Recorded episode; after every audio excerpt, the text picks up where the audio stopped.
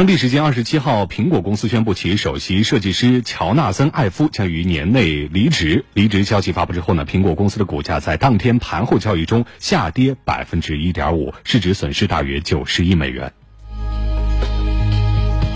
恩艾夫于一九九二年加入苹果公司，二零一五年他成为苹果公司首席设计师。在苹果任职的二十七年间，帮助苹果推出 iMac、iPod、iPhone 和 iPad 等里程碑式产品，被视为苹果设计的灵魂人物，是目前全球最受尊敬的工业设计师之一。乔纳森·艾夫被誉为最像苹果已故创始人乔布斯的人，他帮助苹果公司从上世纪九十年代濒临破产之际重获新生。凭借多款具有世界级影响力的科技产品，使苹果成为美国第一家市值破万亿美元的公司。在二十七号发布的离职声明中，苹果现任首席执行官库克称，乔纳森·艾夫在设计领域独一无二，他在苹果扮演的角色无人能替代。此外，苹果另外一名知名设计师马克·纽森也将随艾夫一起离开，加盟他的新公司。